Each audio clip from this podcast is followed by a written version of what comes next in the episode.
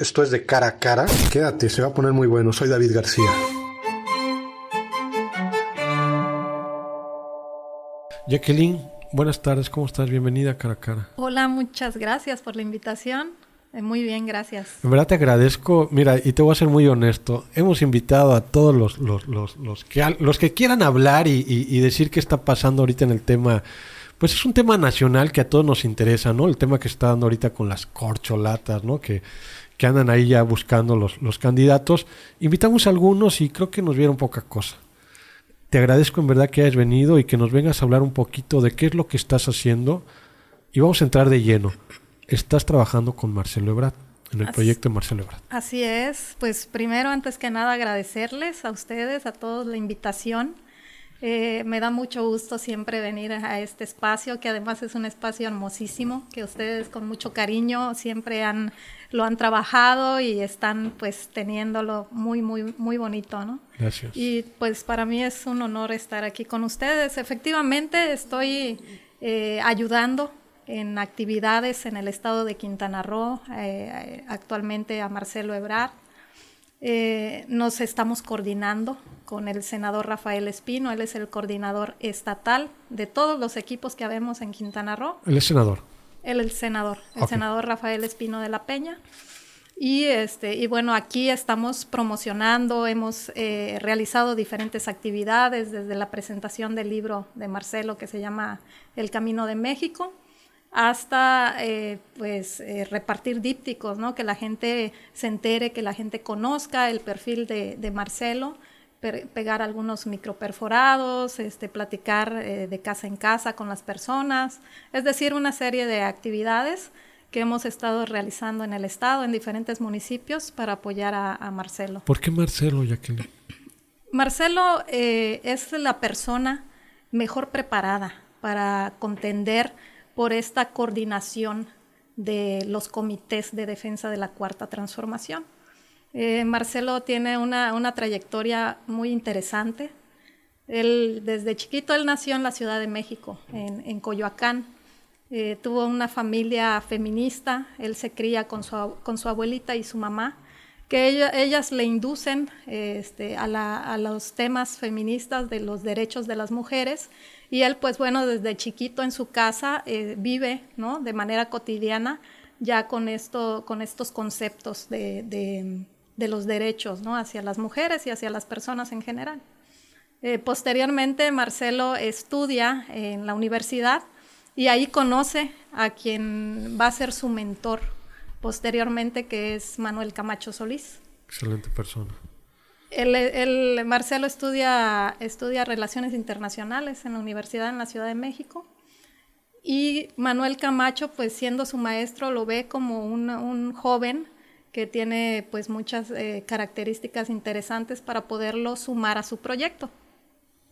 Y bueno, a raíz de eso, eh, Marcelo se va desarrollando también políticamente en México, ¿no? Y, esta pregunta que me haces de por qué Marcelo, pues engloba muchísimo, engloba como su historia de vida, la trayectoria política que él ha tenido, así como los logros que ha tenido en cada espacio donde él se ha eh, desempeñado políticamente. Fue jefe de la Ciudad de México, ¿no?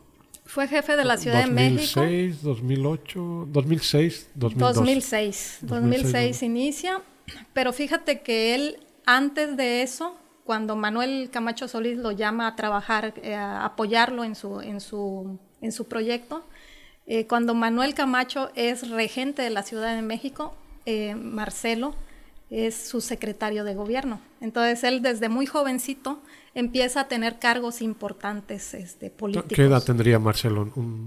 Como 24 años. Y ya secretario de gobierno de un regente que era antes el, bueno, lo que hoy es el jefe de la Ciudad de México, ¿no? Así es. Efectivamente, Marcelo terminando la universidad, este, empieza a trabajar con, Camacho Solís. Em, posteriormente, él es diputado federal eh, siendo diputado federal. Después de la Secretaría. Después de, la Secretaría de, Gobierno de la, de, la, Ciudad de México, en ese tiempo Distrito Federal, eh, le toca pues un periodo importante de, gobierno en el que, en el que mm, él empieza a defender eh, él votar en contra del FOBAPROA. En ese tiempo, pues, eh, hace alianza con, los diputados del PRD, hace alianza con Andrés Manuel López Obrador. Manuel López Obrador era el, el presidente del PRD en ese tiempo. Estamos hablando del año 97.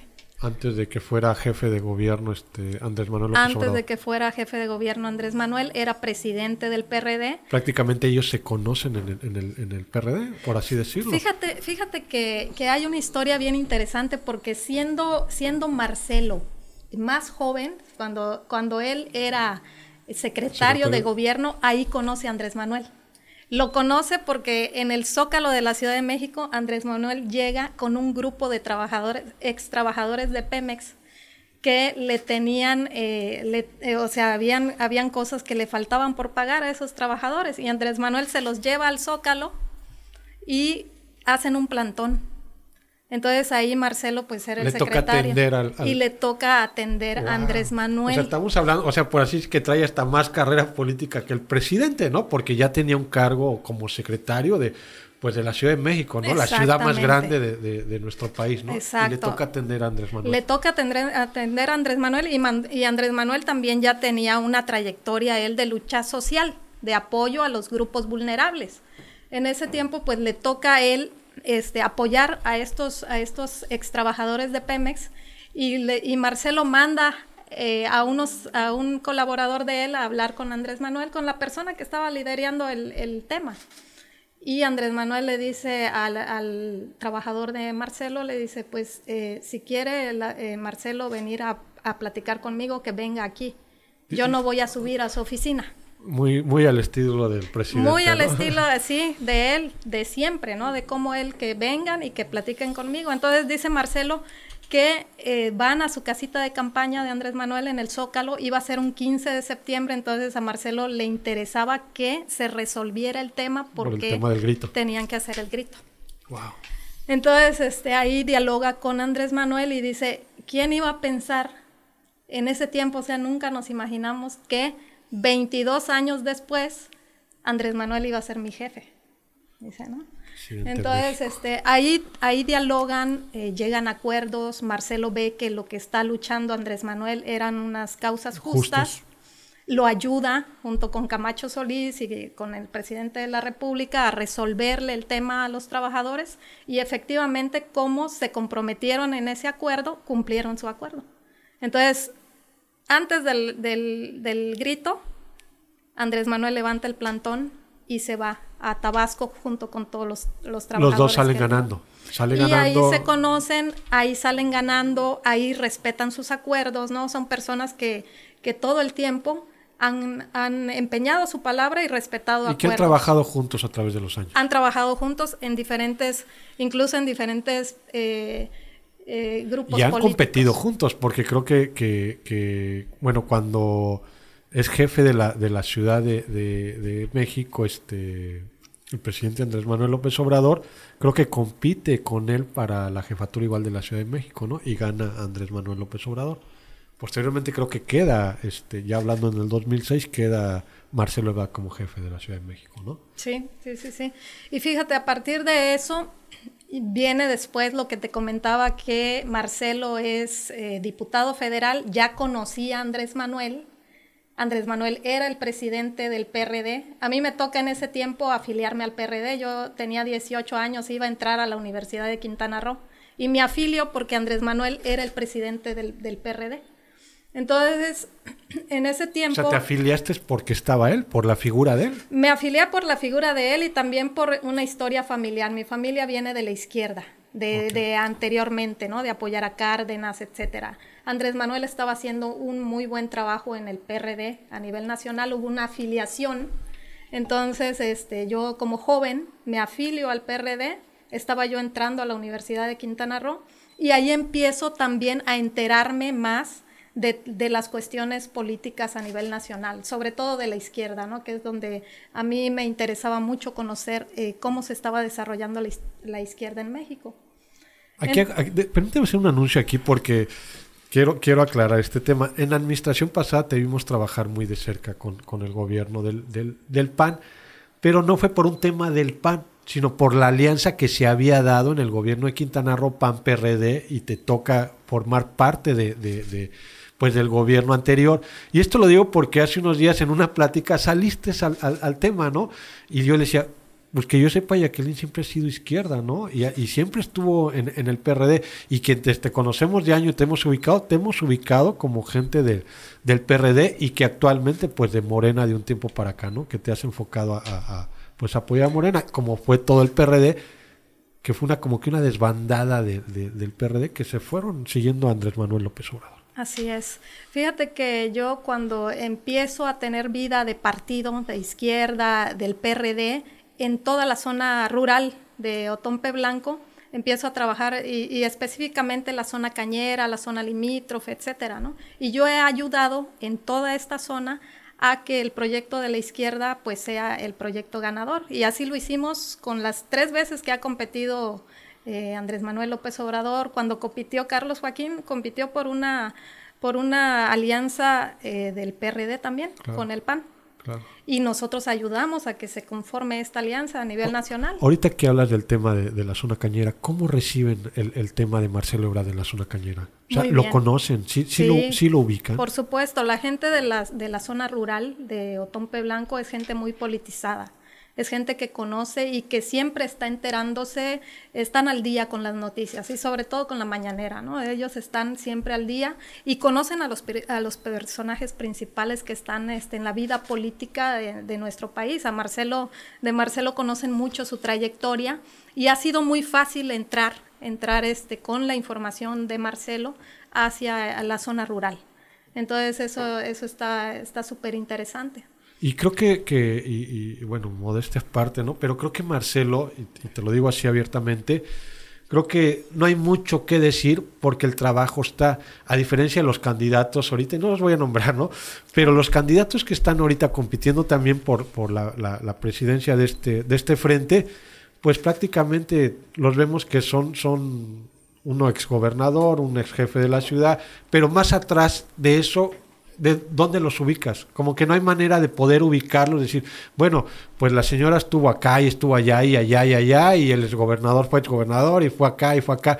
Creo que Marcelo es más, hay una manera más de ubicarlo, jefe de la Ciudad de México, diputado, este estuvo en, ahorita en relaciones exteriores, que creo que le ayudó bastante, bastante a, al, presidente ahorita con el último cargo que tuvo. Así es yo estaba viendo un poco del tema de, y ahorita vamos a hablar de eso, de su tema de seguridad que trae, de dónde trae el tema de seguridad de, Ángel, creo. Sí, sí, sí, fíjate que Marcelo eh, abandera, te estaba comentando yo el tema de cuando él era diputado federal, él abandera el, el tema del FOAPROA para votarlo en contra. Entonces hace un bloque junto con los diputados del PAN y pues es su segundo, como su segundo momento de acuerdos con Andrés Manuel López Obrador, ¿no? Posteriormente, eh, hay, un, hay un proceso bien interesante en nuestro país, el año 2000, en el que ya todas las personas queríamos la alternancia de, ya, ¿no? De que necesitábamos que otro partido gobierne México. Y, lo intentamos anteriormente con la izquierda, pero este, pues no se pudo anteriormente, ¿no? Entonces, en este año 2000 se viene el fenómeno de Fox, en el que a nivel nacional todo mundo decía, pues ya, hay que ir por la alternancia, hay que ir por Fox. Sin embargo, en el centro del país, en la Ciudad de México, el Distrito Federal, se estaba cocinando un proyecto político muy interesante, que era en, en el Distrito Federal estaba participando para jefe de gobierno Andrés Manuel López Obrador, estaba participando Marcelo Ebrard por un partido que acababa de crear él con Camacho Solís, un partido que se llamaba PCD. Ah, sí, sí, sí. Y estaba participando Santiago Krill como candidato a, Actual senador ahorita, ¿no? Actual senador, él era candidato también para jefe de gobierno del, del Distrito Federal. Y allá Marcelo empieza a ver los números y ve que él tiene cinco puntos aproximados de, de, pues, de aceptación. ¿no? Ve que a Andrés Manuel le falta muy poco para poder ganar eh, el Distrito Federal, y Santiago Krill y Andrés Manuel pues estaban muy pegaditos. Le ayudaba el tema Fox a Santiago Krill. Así es. Y aquí viene esto que tú comentas, que Marcelo ha declinado por Andrés Manuel. Entonces, en e, ese año, Marcelo habla con Andrés Manuel y le dice, ¿sabes qué? Yo voy a declinar para, poder, para que tú puedas ganar, aunque nos haya costado eh, la creación de nuestro partido, ¿no? Que fue, que fue mucho Eso habla bien de una persona. Claro. ¿Por qué? Claro. Porque habla, habla mucho de una visión de política a futuro, habla mucho de los acuerdos que pueden eh, tomar y de, y de cumplir estos acuerdos. O sea, el último es buscar un beneficio, ¿no? Si yo no te lo puedo dar y tú vas más fuerte, pues vamos juntos, ¿no? Además, ya se había visto cómo operaba el PRI y el PAN en ese tiempo en nuestro país. Por ejemplo, para el FOBAPROA se unió el PRI y el PAN para meter esa iniciativa que al final terminó por perjudicarnos a todos los mexicanos, ¿no? Tal es el caso que seguimos el día de hoy todavía pagando, esa deuda. Y bueno, eh, al ver esto y ver que las causas justas por las que ellos luchaban, pues se inclinaba ¿no? hacia, hacia Andrés Manuel. Y Marcelo decide declinar su candidatura por Andrés Manuel y al final Andrés Manuel gana por una diferencia de 4.3 diferencia a diferencia. En entonces el Distrito Federal. Así es. ¿Y se va Marcelo con él? Fíjate que se va Marcelo con él dos años después. Marcelo eh, hace el tema de que, ajá, y, le da la oportunidad a Andrés Manuel de que, pues, de que coincidan, de que trabajen juntos, etcétera. Y Andrés Manuel eh, lo invita a trabajar como secretario de seguridad es decir, el, espacio más complicado de la Ciudad de México, siendo anteriormente en esas fechas la Ciudad de México la ciudad más insegura de nuestro país. Más insegura, yo me acuerdo porque yo, mi, abuelita, mi abuela materna, vivía en la Ciudad de México, entonces nosotros íbamos de, niños, generalmente nos llevaban nuestros papás a visitar a mi abuelita. Era una ciudad complicadísima, de violencia, de miedo de ir a la Ciudad de México. Y Marcelo tuvo el reto de convertir la Ciudad de México en la ciudad más segura de México, que era un reto enorme y que lo pensó para aceptarle Andrés Manuel esa propuesta. Cuando Andrés Manuel le propone ser el jefe de seguridad, Marcelo lo, tuvo que pensar, ¿no? Porque dijo, es un reto muy grande.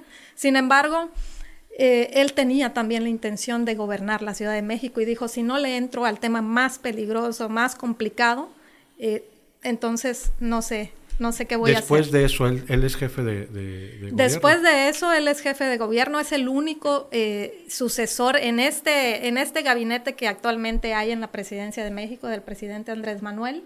Eh, Marcelo es el único que lo ha sucedido en un cargo de elección popular. Y que lo podría suceder ahorita. Y es muy probable, o sea, es decir, es el, es el proyecto, el mejor proyecto que tiene ahorita. ¿Por qué necesitaría México un presidente como Marcelo Ebrard? Mira, eh, después de toda esta trayectoria, eh, uno de los, de los eh, temas más sentidos de nuestro país es la, seguridad. Y Marcelo ha propuesto un plan que se llama el Plan Ángel, que es un plan para también meterle mucho al tema de seguridad en nuestro país, al grado de que él dice vamos a convertir a México en el país más seguro de su historia. ¿En qué consiste el plan Él sabe cómo hacerlo, ¿sabes? En la Ciudad de México, mira, cuando fue jefe de gobierno de la Ciudad de México, que le metió muchísimo al tema de seguridad, que ya lo venía trabajando anteriormente, eh, le metió tecnología, que en ese tiempo eran las cámaras de seguridad y que además hizo eh, acuerdo con empresarios de la Ciudad de México para lograr tener vigilancia, ¿no? capacitar a los policías. Los policías tenían un, eh, como un, estaba en el imaginario colectivo de que el policía pues no te cuidaba, de que el policía, el mismo policía te podía asaltar o te podía robar. Entonces Marcelo fue capacitando y fue haciendo eh, policías eh, sectorizados que apoyaban a las mujeres, policías que cuidaban a los niños en, las salidas de las escuelas, policías que, vigilaban eh, los, las rutas de transporte, policías no especializados y dándoles equipo, dándoles mejores salarios, capacitaciones, mejores condiciones para su familia. Dice Marcelo que lo que más el policía más solicitaba era que sus hijos tuvieran oportunidades de estudio. Entonces, crea becas para los hijos de policías, es decir, crea todo un, todo un digamos, una visión amplia para lograr que la Ciudad de México se convierta en lo que hoy conocemos de una ciudad segura, una ciudad bonita. Empieza a ser el embellecimiento de la Ciudad de México, empieza a meter mucho el tema de derechos humanos, eh, la ley del aborto hasta las ciertas semanas, ¿no? La ley del matrimonio entre personas del mismo sexo. Es decir, Marcelo empieza a hacer una serie de políticas públicas que convierten a la Ciudad de México como una ciudad eh, de, los derechos. Y eso le da a Marcelo eh, la posibilidad de obtener el premio al mejor alcalde del mundo en su momento. ¿Cómo está eso? Eso sí no, tenía ese dato en el radar. Por todas las políticas eh, públicas que Marcelo logra concretar en la Ciudad de México, de convertirla en, de embellecer la ciudad, de convertirla en una ciudad turística, de mejorar el tema de seguridad hasta convertirla en la ciudad más segura de, México, de, los derechos humanos, etcétera, él logra obtener el premio del mejor alcalde del mundo. ¿Y ese premio quién se lo otorga?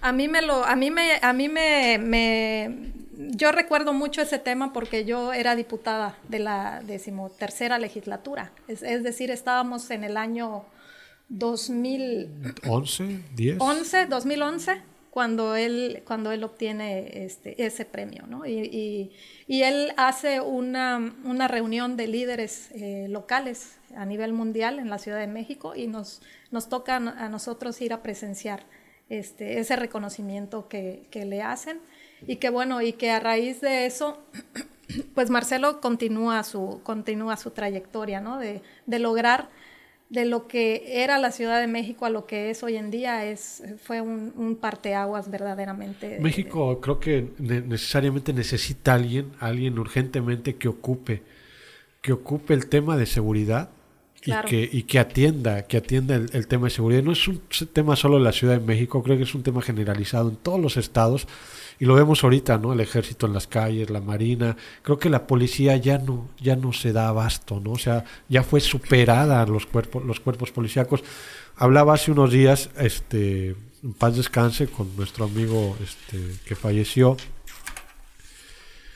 buen policía en, en, en, Chetumal, Gumercindo, y una de las preguntas que yo le decía a, a, Gumer, le decía, ¿qué necesita la policía, Gumercindo? Me decía, mira David, creo que la policía lo que necesita es que el policía tenga protección social, tanto él y su familia. Lo que me decías ahorita, un policía que tiene a su familia protegida y que sabe que el gobierno está protegiendo a su familia con becas, con miles de cosas para sus hijos, difícilmente va a pensar hacer o meterse en algún problema porque puede perder el trabajo y pierde los beneficios que tiene su familia, ¿no? Claro. Entonces, y caigo mucho con lo que me decías ahorita y con la, con la mentalidad que trae Marcelo Ebrard, ¿no? De, de meterle a la policía, ¿no? A, la familia, porque al último creo que es la base de una sociedad, la, la familia, ¿no? De nada nos sirve tener, pues sí, cámaras de seguridad y patrullas y todo, pero si no la, la parte, la base, quien realice ese trabajo no tiene esa seguridad, difícilmente va a poder desempeñar su trabajo. Mira, Marcelo, y te, comento esto porque yo he leído el libro de Marcelo El Camino de México, ¿no? que él este, publica apenas hace dos meses y medio. Marcelo, ¿qué hace en la Ciudad de México con el tema de seguridad? Primero empieza a ver dónde hay alguna experiencia exitosa de alguna ciudad que haya tenido un problema de inseguridad y que luego se haya convertido en una ciudad segura. Entonces ve que en México no han habido esas experiencias exitosas y se va al ámbito internacional. Entonces, se da cuenta que Nueva York es una de ellas, una ciudad de España es una de ellas, y empieza y entabla conversación con los equipos que trabajaron en ese tiempo en esos lugares para convertirlos. Y aborda el tema desde dos lugares importantes. Uno, la tecnología, ajá, en ese tiempo o sea, no está fumado lo que dijo, porque se llegaron a burlar de él ahora que salió con su, con su, ¿cómo se llama este? El Plan Ángel. El Plan Ángel, se llegaron a burlar de él, que sí, que muy padre, que no sé qué, pero que eso no, jamás pasaría en nuestro país. No, no, no. Mira, el otro, el otro tema es de abordarlo desde la sociedad, desde lo que tú estás diciendo, desde que la persona tenga confianza en su policía. De hecho, en, las colonias se organizaron el tema para que tú uno como ciudadano pueda tener el teléfono de tu policía, del policía que está en tu barrio, del policía de que si está sucediendo algo le hables por teléfono al policía y venga a ayudarte. Entonces llegó a tal grado a permear el, trabajo de los policías que empezó a haber mucha confianza también en ellos, que eso es parte importante de la sociedad, ¿no? Independientemente de esto que comentábamos, de que las mejores condiciones para los policías, ¿no? De, trabajar para, para, ellos, para su familia, de, elevarles el, eh, su sueldo, también la sociedad empiece a tener esa confianza, empiece a permear un imaginario diferente de la persona que te va a ayudar y que te va a cuidar. Entonces, no es visto solamente desde la forma muy fría que puede ser la tecnología, sino tiene diferentes aristas. Pero esto le costaría más, más a los mexicanos, ¿no? Sí, Marcelo eh, tiene, tiene una estrategia, ya también lo ha comentado, lo hemos escuchado, ¿no? De, de cómo de él ya tiene una estrategia para que pues no se tenga que pedir deuda para que pueda solucionarse. Él lo hizo en la Ciudad de México con el apoyo de los empresarios. Y sin, sin pedir un solo peso del presupuesto eh, al, gobierno en ese tiempo. ¿Cuándo vamos a tenerlo por acá? ¿Cuándo, ¿Cuándo, Quintana Roo va a poder acercarse, ver? O sea, si va a venir, no va a venir. Este, muchos no han venido, muchos llegaron nada más de pasado unas horas y se fueron. Sí.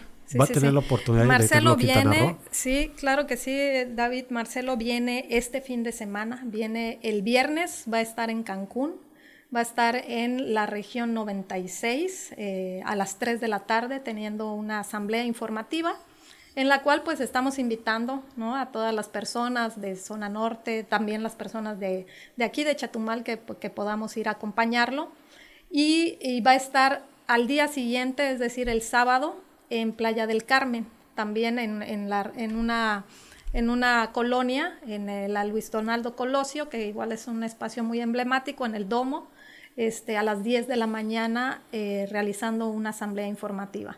Esperemos pues que podamos asistir. Él, él por cada estado, a mí me ha tocado acompañarlo en este, en este proceso en diferentes lugares. Él tiene como una visión muy clara de nuestro país y lo que puede aportar para cada uno de los estados.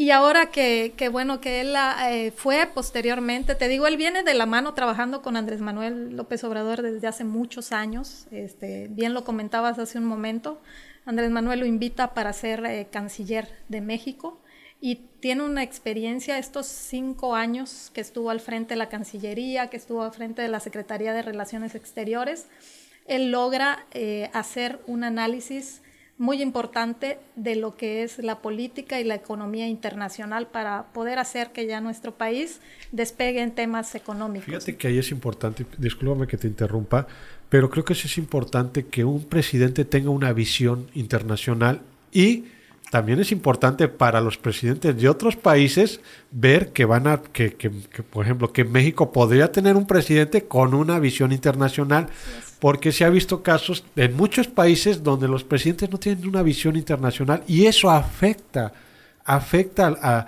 a los países, ¿no? Y creo que aquí le convendría a muchos países tener a un presidente que tenga esa visión y que conozca el, el, el, tema, ¿no? Creo que esa es una carta muy fuerte que tiene, que tiene Marcelo Ebrard y este, no, no te dice que voy a votar por él, ¿no?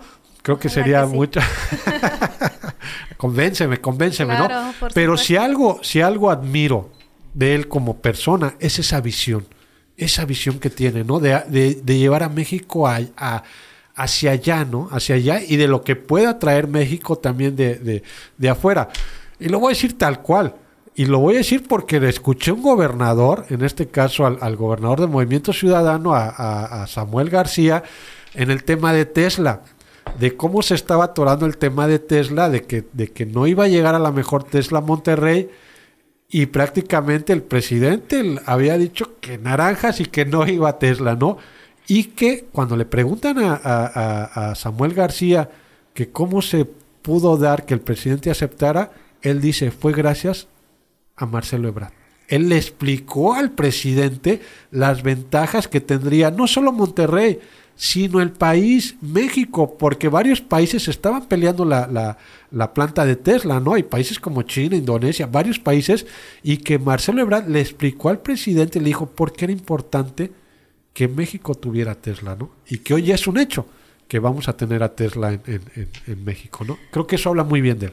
Sí, fíjate, definitivamente en reuniones que, que, hemos tenido con Marcelo, él nos ha dicho que él se ha especializado estos últimos años en conocer eh, a los actores también políticos internacionales y económicos para poder traer inversión a México. Y además, México ahorita está viviendo un momento histórico Totalmente. importantísimo para la inversión tanto propia como la inversión que pueda llegar a nuestro país. Y bueno, eh, Marcelo puede concretar muy bien este proyecto para poder eh, hacer despegar a México en temas económicos de manera que nunca antes visto se, se, pues lo hemos podido este, constatar. Dice Marcelo algo en su libro que a mí me, que, que yo lo tengo muy grabado, eh, que él dice en uno de sus capítulos, México está destinado a la grandeza. Entonces, por todo lo que tiene nuestro país, no cabe duda. Somos únicos en el mundo. Somos únicos y debemos de elegir a quien a la mejor, a la persona más preparada para poder llevar a México. ¿Y cómo se va a dar este a proceso, este, Jacqueline?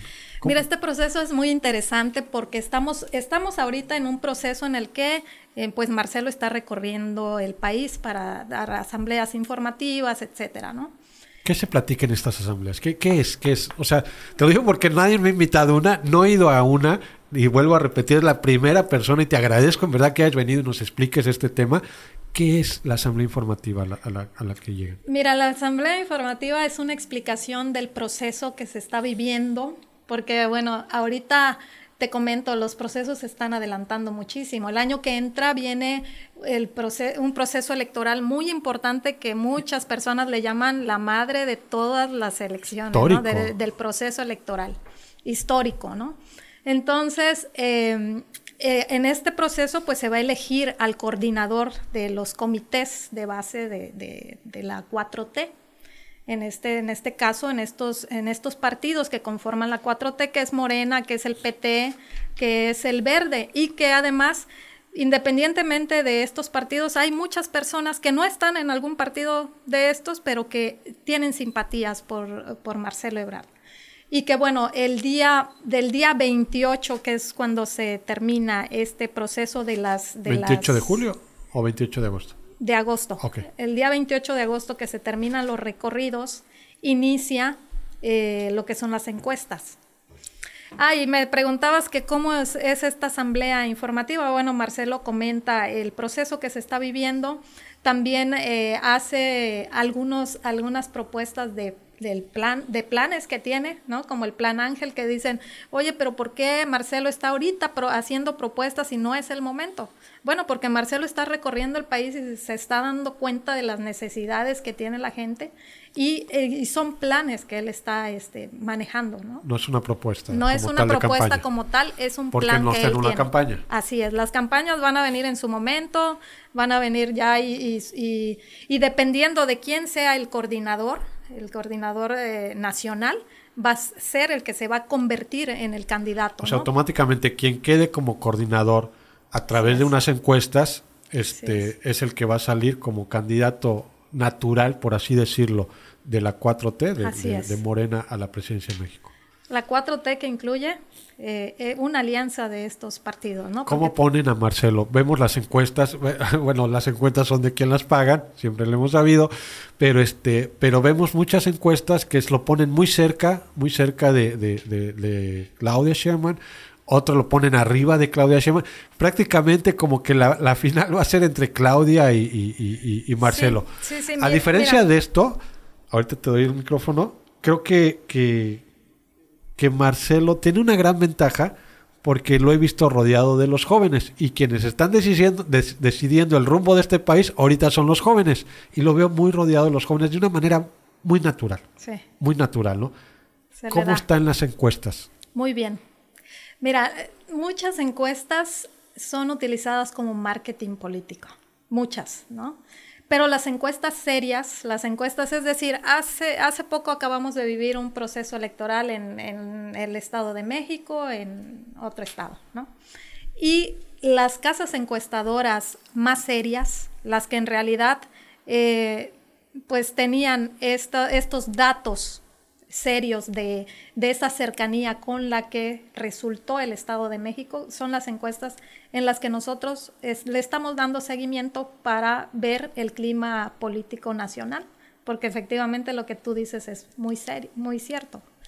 Eh, las encuestas más serias del país ponen a Marcelo arriba, por 7, 8 puntos de ventaja. Y eso a nosotros nos da mucha certeza, mucha tranquilidad de que se está haciendo eh, muy bien, se está permeando muy bien y que la, población, nuestro país está recibiendo muy bien eh, el tema de, Marcelo, ¿no? de que Marcelo sea el que encabece esta coordinación.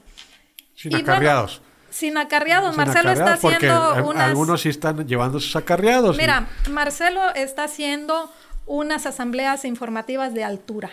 Es decir, él nos está prestando a esas viejos eh, formas que, se tenían de hacer, ¿no? No sé, asambleas informativas, por no decir campaña. Él nos está prestando a eso. Él está Lo he visto en algunas universidades igual.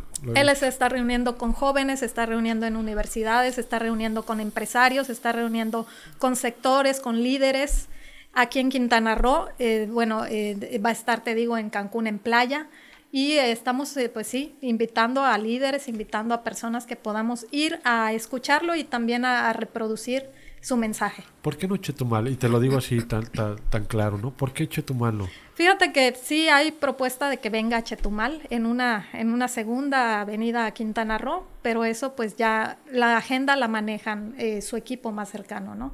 Esperemos que sí, que sí sea así. Por lo pronto, pues vamos a ir en donde él pueda estar en, nuestro estado a escucharlo, acompañarlo, a reproducir. Y, lo digo aquí, lo digo abiertamente porque a veces la gente de Chetumal se siente y dicen, bueno, a Chetumal nos siguen haciendo menos. No es que nos hagan menos, es que la población más fuerte de Quintana Roo está pues, la zona norte, ¿no? Y pues lógico que están buscando pues la manera de, salir bien en las cuentas, de votos y todo, por eso visitan la zona norte, ¿no? No es que nos hagan menos ni que nos hagan fuchicaca como nos hizo la candidata que vino el otro día, ¿no? Pero este, pero creo que es un tema también por, por pues de estrategia política, creo yo, ¿no? Pero ojalá, ojalá en verdad lo tengamos por acá. Yo, yo te yo soy muy metiche. Y él, él, él en algún momento puso en sus redes sociales que, que atendía a través de su WhatsApp. Claro. Sí, sí. Y yo dije, vamos a ver si es cierto. Y no es mentira, ¿eh? Si ahorita me pasan, por favor, si me pasan mi, mi teléfono por allá, yo le mandé un mensaje. Le mandé un mensaje y dije, vamos a ver si atiende por el, por el WhatsApp. Y este, te lo guardo ahorita aquí, te lo voy a mostrar, ¿no? Dije, vamos a ver si atiende. De entrada, mandé el mensaje y yo esperé, y aquí te lo digo así abiertamente, gracias amigo, yo esperé que me contestaran al momento, ¿no? Dije, si me contesta al momento, quiere decir que él no atiende el teléfono, ¿no? Porque alguien que te contesta, o sea, trae una agenda muy pesada, ¿no? Sí. Te voy a, te voy a mostrar lo que, lo que, lo que puse aquí. A ver, aquí está. Y me contesta después como de, dos semanas y me pone, buenas tardes David, agradezco mucho el tiempo que te tomaste en escribirme, este, porque yo lo invité al podcast, ¿no? Y me dice, voy a tratar de estar en Quintana Roo y con gusto agendamos y te mando un saludo cordial, ¿no? Sí. Creo que él me contestó porque tardó en contestarme y este, no fue inmediato, ¿no? no fue inmediato, ¿no? Y creo, dije, habla bien de él. Al menos me contestó. Sí. Al menos me contestó. Sí, fíjate que hay, hay varias, eh, varios casos, ¿no?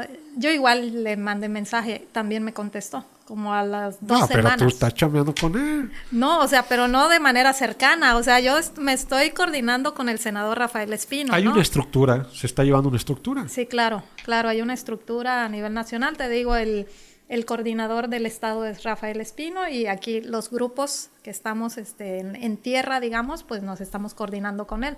Pero es decir, yo no tengo una comunicación directa con, este, con Marcelo más que cuando pues nos saludamos en los eventos, ¿no? Cuando, es decir, y este... Y bueno, y a mí también igual me contestó dos semanas. Hay personas que las ha ido a ver a su casa a raíz de un mensaje o hay personas que los ha invitado a, este, a, tomar con ellos un café, es decir, hay, hay experiencias. Muy, muy la línea del presidente, ¿no? Vemos un presidente, la verdad, y miren, sea lo que sea, yo he sido un crítico duro, duro a veces de, Andrés Manuel López Obrador, pero la otra vez en, una columna yo decía, creo que ha sido el presidente de los mexicanos, independientemente de todo lo que ha pasado y, cosas que, que pues, a veces la sociedad prueba o a veces no, o los periodistas aprobamos y a veces no. Independientemente de eso, creo que es el primer presidente que tienen los mexicanos. ¿Y por qué digo el presidente de los mexicanos? Porque lo vemos y lo podemos palpar. Yo, yo en algún momento ya lo entrevisté cuando vino aquí a Chetumal. Jamás me imaginé haber entrevistado a un presidente. Me acerqué con, sí, con miedo. Es el presidente impone. Claro, Y, aparte de que nadie me dijo así como que no te puedes acercar, me acerqué y le pregunté, me temblaba hasta la mano, le pregunté y me contestó. O sea, y lo sentí cercano.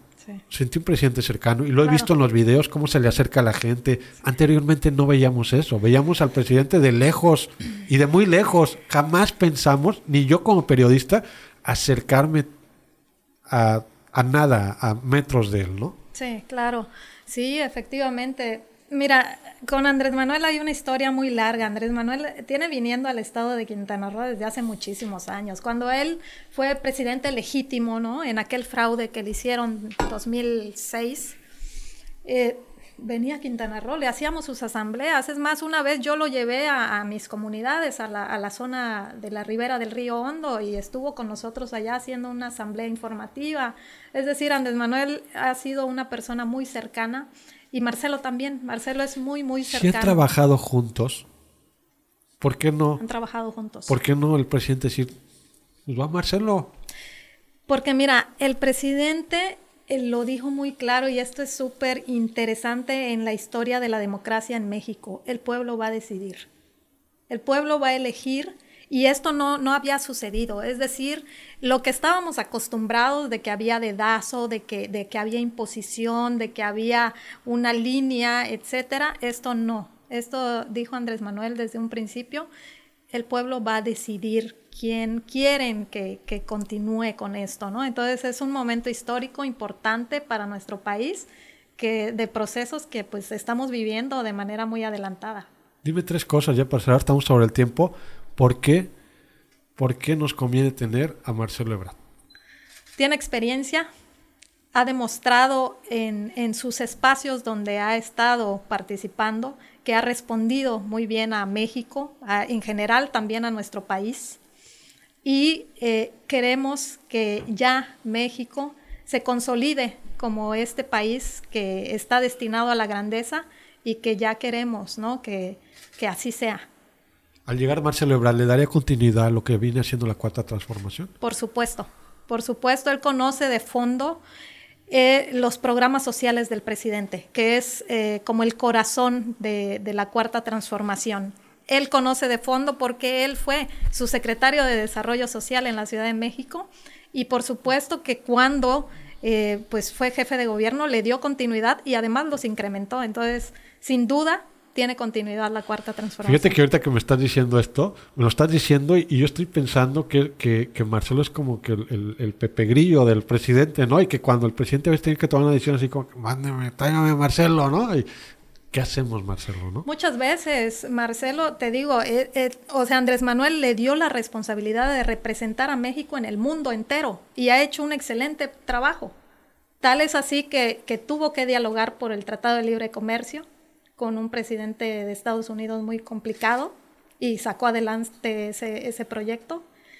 Y la pandemia que vivimos, que gracias a Marcelo tenemos las vacunas, todos los mexicanos, al mismo tiempo que se estaban vacunando en Europa, que se estaban vacunando eso países sí, eso sí hay que reconocerlo. ¿eh? Marcelo trajo vacunas a México. Cuando todos estaban peleando por, por las vacunas, él logró traer vacunas a México y ayudar a los países de Centroamérica también a tener sus vacunas. Entonces, Marcelo es garantía de que nuestro país va a estar mejor que nunca. En todos los sectores. Él dice, vamos a tener el país más seguro de la historia, pero vamos a estar mejor en todos los sentidos eh, de la historia de México. Pues esperemos así sea. Y si llega, pues te esperemos igual aquí que no nos traigas. Claro que sí, con mucho gusto, por supuesto. Jacqueline, ¿algo más que quieras agregar? Decirles, David, que los esperamos en Playa del Carmen, que después de eso vamos a estar, y en Cancún, que después de eso vamos a, continuar recorriendo, presentando el libro, eh, haciendo este, recorridos en las calles, en los semáforos, en los mercados, para eh, decir cuál es el mejor proyecto que le conviene a México. ¿Dónde consiguen el libro? ¿En una librería? ¿Se Fíjate que está escaso el libro ahora, pero se vende por internet, entonces lo podemos encargar por internet. ¿Lo puedes mostrar a la cámara, a la gente claro que, lo sí, Claro que sí. El camino, el camino de México, Marcelo Ebrard, prácticamente su historia, su historia, su vida, su familia, hasta dónde ha llegado y hasta dónde quiere ir habla de eso. Sí, también, también tiene tres apartados muy importantes, que es el ayer, el ahora y lo que sigue para México, obviamente. Entonces, este, es, es su historia de vida contada en primera persona, pero también eh, relata de momentos históricos políticos de nuestro país, que bueno, que de la historia reciente, ¿no? Y además es un libro como de consulta obligada para los que nos interesa conocer un poco de historia y de historia política. Entonces, es muy recomendable. Vamos a buscarlo, a ver si lo leemos. Igual o lo descargamos. Te lo presto. Ah, muy amable. gracias. Claro, gracias. Claro que sí. Jacqueline Estrada, muchas gracias. Muchas gracias, David. Muchas gracias a tu auditorio también que nos, que nos escuchan y por la invitación. Muchísimas gracias. Gracias. Yo soy David García, esto es Cara a Cara. Agradezco a nuestro productor general, Israel Gómez Luna, que hace posible todo esto, y a Juan, que hoy estuvo en, la fotografía. Gracias, Bully, en controles. Buenas noches. Buenas noches.